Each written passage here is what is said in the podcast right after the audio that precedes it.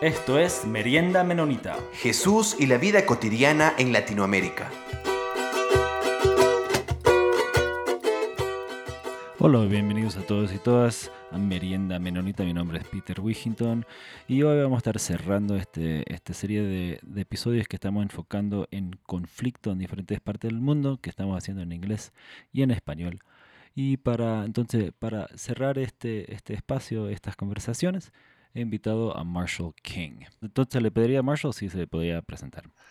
Yeah, I thanks Peter. It's good to be here. I'm uh, Marshall King. Hola Peter, es bueno estar aquí. Soy Marshall King. Soy un escritor y periodista desde hace mucho tiempo que reside en el norte de Indiana y soy el autor de Desarmado, la vida radical y el legado de Michael M.J. Sharp, que en inglés es Disarmed, The Radical Life and Legacy of Michael M.G. Sharp, el cual fue publicado en enero del 2022 por la editorial Herald, una producción menonita. Muchas gracias, Marshall. Entonces, quizás nos puede comentar un poco dónde, de dónde se encuentra ahorita. I'm, I'm actually uh, in Goshen, uh, de hecho, estoy en Goshen, Indiana, en la oficina de El Sótano, en donde escribí gran parte del libro. Coincidentemente, estoy a unos 100, 150 metros de donde Michael o MJ vivió cuando él estaba en la secundaria Bethany Christian. Así que yo vivo en el mismo vecindario donde él vivió durante su estadía en Goshen. Muchas gracias, Marshall, por, por estar con nosotros y, por, y también por eh, quizás para, para arrancar, podés compartir un poco de qué, qué, llegó a ser este libro y, y esa la historia de, de, ese libro. Delicia y yo, por, por un tiempo, nosotros pudimos trabajar y conocerlo un poco a, a, a MJ en, en África. Um, entonces, te agradezco mucho por, por este trabajo que, que significa mucho. Thanks. Um, I... Gracias. Yo, cuando me enteré de la pérdida de MJ en marzo de 2017, yo estaba, digamos, alerta de los titulares, pero no estaba en la sala de redacción. Yo estaba trabajando como una persona de trabajo independiente y trabajando en una gran extensión de otros proyectos.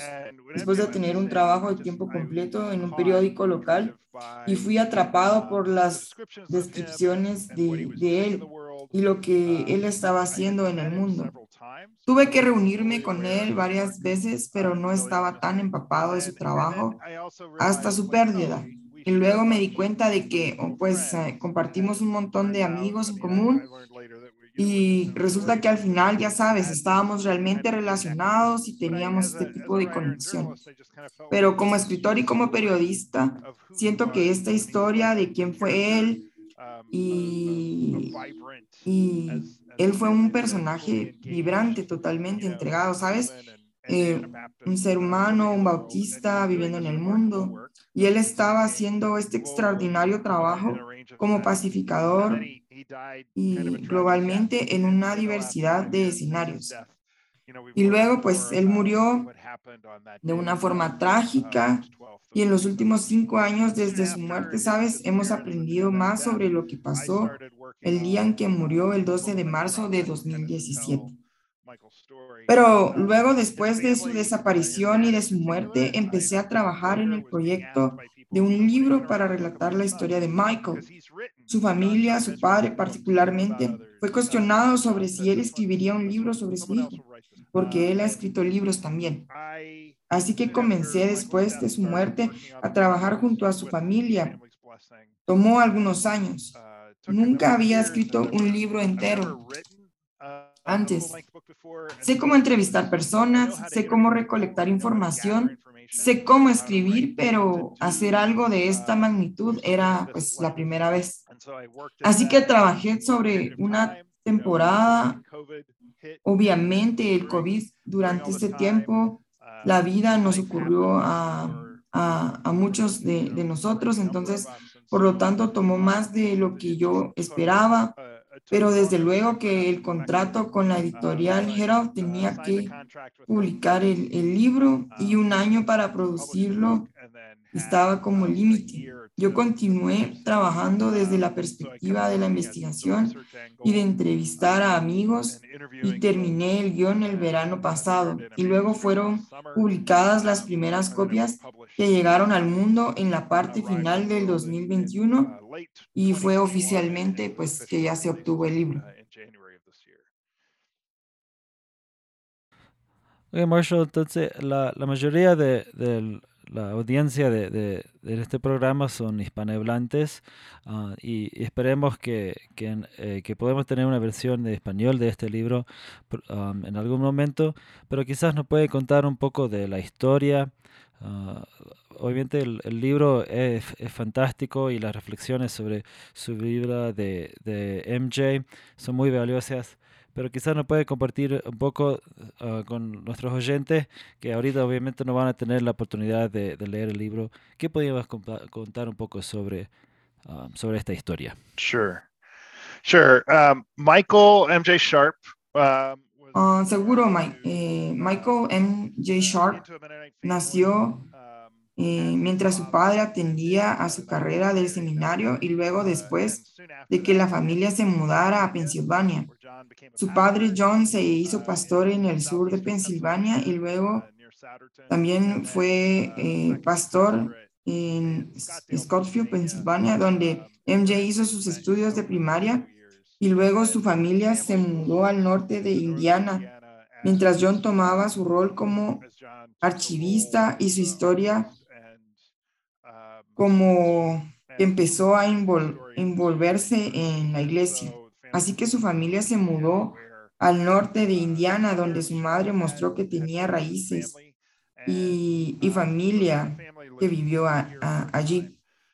MJ, como era conocido por su familia y amigos, pero luego en su vida empezó a darse a conocer como Michael de manera más internacional, eh, era un niño activo a quien le gustaba cazar, pescar, y luego se convirtió en un estudiante en la secundaria Bethany Christian, en donde se dio a conocer por ser un estudiante brillante. No siempre era conocido por sus buenas calificaciones, pero también pues era conocido por sus buenos amigos. Tuvo una variedad de trabajos durante su tiempo en la secundaria, incluyendo la compra de algunas propiedades en renta cuando alguien iba a la iglesia para convertirse en el dueño y él tenía un afecto por los carros Porsche y pues con el permiso de su padre viajó a New Jersey para comprar un Porsche usado y luego manejó de regreso al norte de Indiana. Así que después de graduarse de Bethany Christian, bueno, debo decir, el segundo semestre de su año de graduando, él hizo un viaje a Costa Rica por muchos meses, donde él vivió con un tío, donde tuvo la, la oportunidad de aventurarse y trabajó en, en su español. Y en el otoño de 2001, él empezó la Inster Mennonite University, siendo muy activo ahí, escribiendo en el periódico graduándose de la EMU en 2005 y luego tomó una posición con la red menonita en Alemania, trabajando principalmente con soldados estadounidenses y con el Comité Menonita Alemán de Paz en un programa donde trabajaban con los soldados, donde los concientizaban sobre convertirse en objetores de la guerra o el conflicto. Así que él tenía este trabajo. Él más o menos orientaba con seriedad y concientización y luego les motivaba a alejarse de la vida y de la idea de pertenecer a la milicia. Él amaba ese trabajo y lo mantuvo por unos años. Y luego se quedó en Alemania e hizo un grado en estudios de paz. Y luego regresó a Goshen por un tiempo, moviéndonos así a la siguiente parte, en donde el Comité Menonita Alemán de Paz necesitaba una persona nueva en un nuevo puesto en la República Democrática del Congo en la parte este del Congo. Así que el trabajo consistía en supervisar estos programas que eran operados por los congoleños en las iglesias y también interactuó con algunos grupos armados. Había un programa que trataba de repatriar a algunos de esos soldados de estos grupos armados y así reformar su vida a la manera cotidiana y también a sus familias. Así que MJ se involucró en este trabajo, lo cual lo llevó a volverse un experto en un grupo mejor conocido por su acrónimo y su origen francés, eh, involucrándose en la diplomacia de los estados como parte de este trabajo y luego en 2015 eh, lo dejó para unirse a las Naciones Unidas como investigador junto a un grupo de expertos investigadores, hasta que hizo ese trabajo durante un año y escribía reportes para luego trabajar por un segundo año en el cual escogió al coordinador de esas otras cinco personas en el grupo, haciendo un rol de conexión entre las Naciones Unidas y ese grupo. Luego, pues ya sabes, eh, ellos tienen una fecha principal en la cual estaban siguiendo para poder pues darle continuación a la investigación en términos de, tiempo, ¿verdad?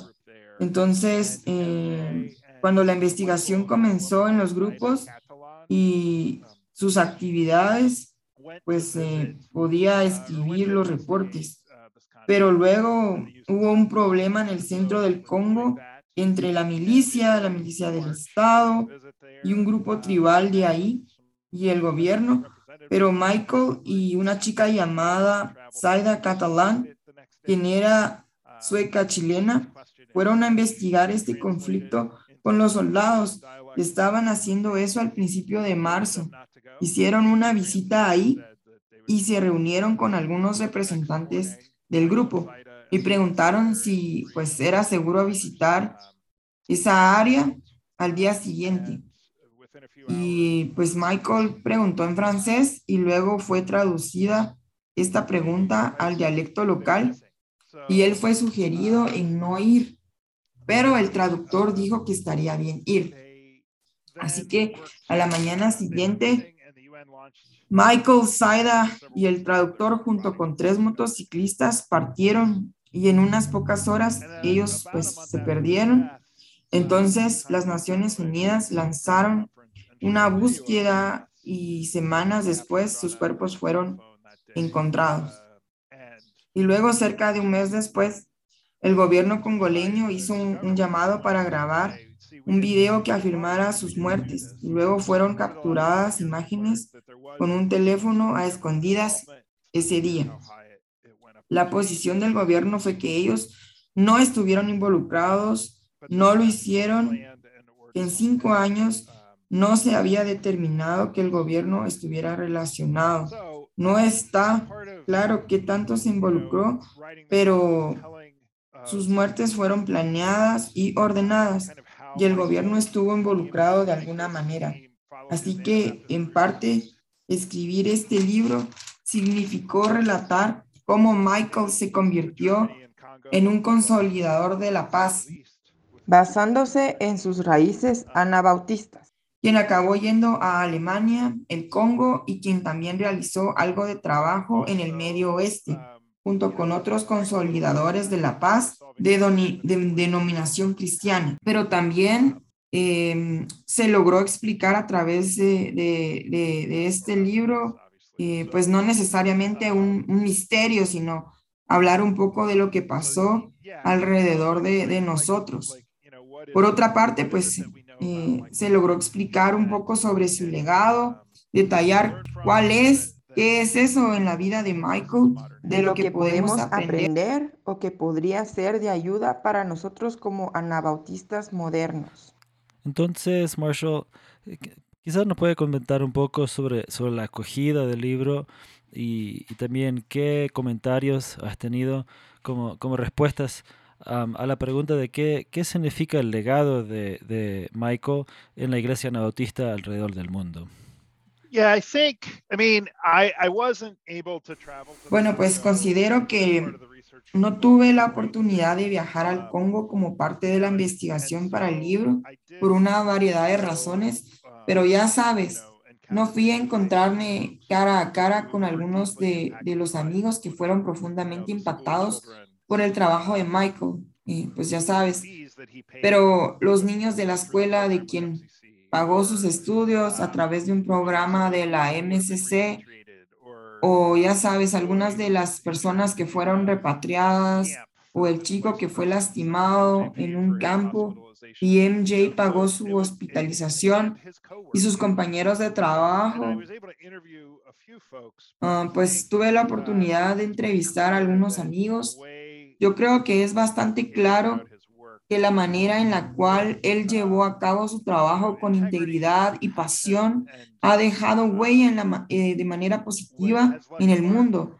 Hay un programa que involucra a las mujeres en el DRC después de que él condujo a Sasha y Sara hacia la consolidación de paz como enseñanza. Y pues, sabes, he encontrado niños colaboradores que honran a Michael y a su trabajo. Así que algunas de las semillas de su trabajo en la consolidación de paz fueron ciertamente esparcidas en el Congo. Y luego aquellos quienes lo conocieron por otro lado, sabes, pues lamentan su pérdida y lo extrañan frecuentemente y además, pues eh, también extrañan su presencia en el mundo. Ha sido cómo, cómo él tenía esa voluntad para evaluar riesgos, para apoyar a los demás y para acompañar a todas estas personas. Y es algo realmente de lo que deberíamos pues, tomar, tomar nota.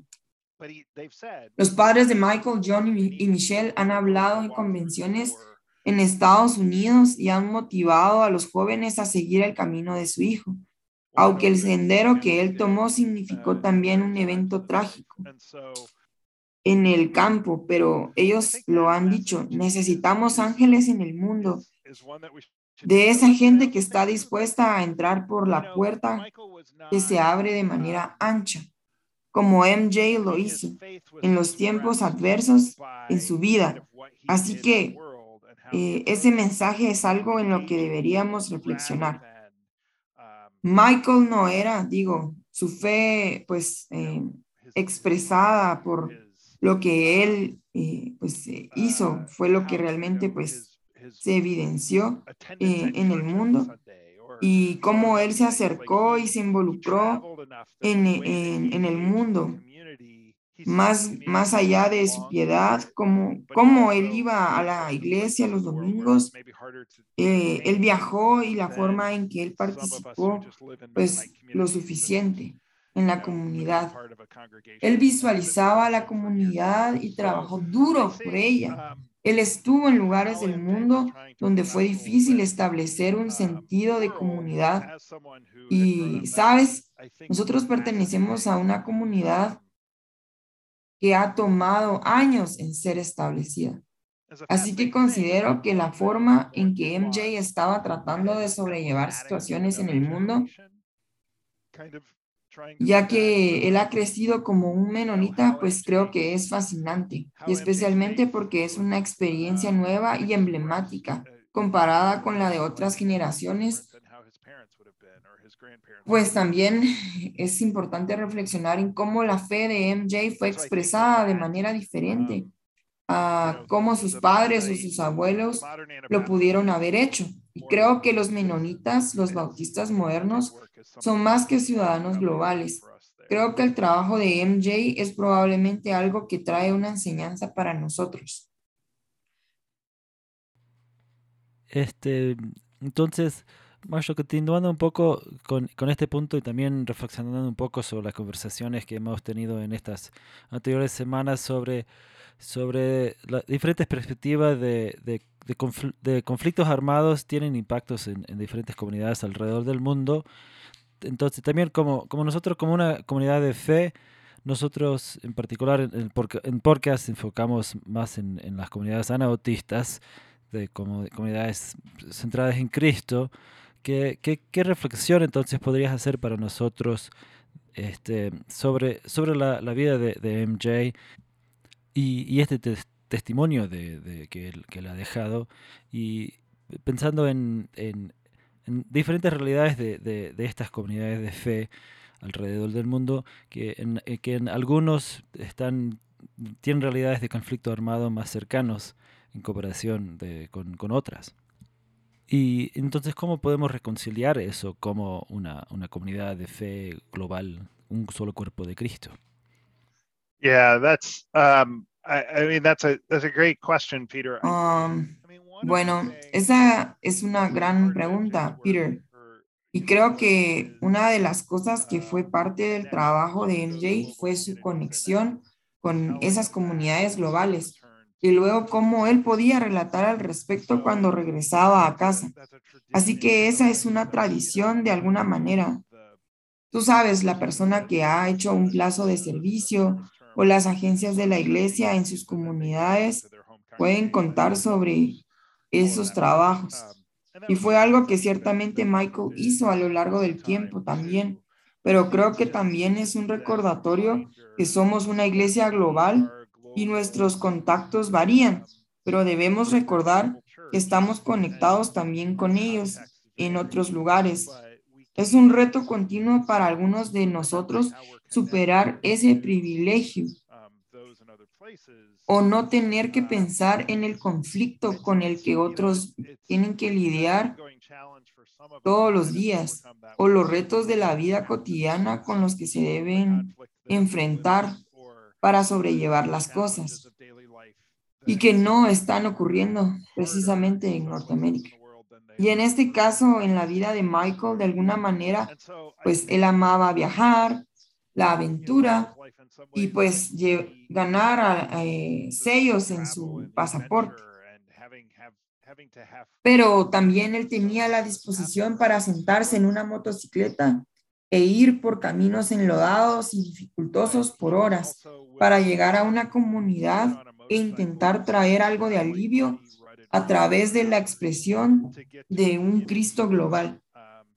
Y el otro asunto es estar consciente de que somos una iglesia global, pero que nuestras interacciones de fe pueden variar según los contactos que tengamos, pues ahí está la pregunta sobre cómo nos involucramos unos con otros alrededor de esos aspectos en los que estamos de acuerdo, en vez de enfocarnos en aquellos en los que no estamos de acuerdo. Pienso que una de las características de Michael es que él se sentaba con los caudillos, líderes de grupo, hombres quienes estaban participando en genocidios en 1994, que mataron a millones de personas a causa de diferencias religiosas. Pero aún así, Michael involucró a, esos, a estos hombres y uno de ellos le dijo en una ocasión, ¿qué ves? Y Michael respondió, veo a un humano, tal como yo soy. Y por lo cual el hombre dijo, ¿no nos ves como animales? Y él contestó, no, yo veo a un humano. Y tal como Michael le dijo a un reportero de NPR sobre la historia en 2015, tú siempre puedes escuchar a alguien sobre cómo él percibe el mundo. Creo que ya sea en un entorno, en la iglesia, esa habilidad para escuchar a los demás, aún aunque no estemos de acuerdo, cuando ellos no tengan las mismas percepciones o perspectivas sobre la vida y el mundo, pues al tener esa noción de que todas las personas tienen que creer lo que nosotros creemos, es en este punto donde Michael se involucraba en la conversación, pero él no trataba de convencer a los demás sobre su punto de vista. Y lo que hacía era tratar de ganar su confianza, yendo un paso más allá, hablando con soldados en la jungla y pues habían compañeros de trabajo que no sabían que él era un menonita, que no sabían cómo él había llegado al Congo. Ellos solo sabían que él era bueno haciendo lo que hacía y trabajó por la paz para tratar de hacer del Congo un mejor lugar. Y pienso que esas son algunas de las lecciones que puedo tomar de su vida y que espero que los lectores de este libro también puedan tomar en cuenta. Sí, muchas gracias Marshall por ejercitar tu escucha y, tengo seguridad que tuviste oportunidad de escuchar mucha gente y así pudiste plasmarlo en este texto.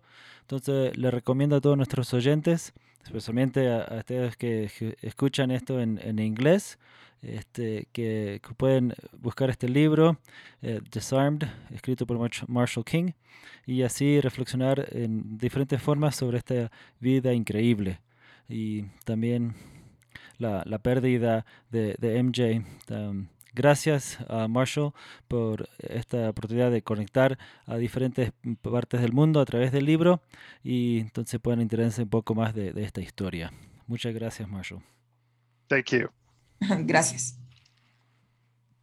Y como siempre agradecemos a la Red Menonita de Misión y la revista Anabaptist World por hacer este podcast posible. Acuerdan que aquí en una semana vamos a empezar con una, nueva serie de episodios enfocando ahora en desmantelando la doctrina de descubrimiento. Ah, mi compañero Jonathan Michala se va a unir de nuevo para hacer esta nueva serie que, que ya va a salir. Entonces estén pendientes. Comentarios vertidos en este programa no representan necesariamente la opinión de Merienda Menonita, la Red Menonita de Misión o Anabaptist World. Esto fue Merienda Menonita. Siempre estamos atentos a sus opiniones y preguntas y nos pueden escribir al info arroba meriendamenonita.com.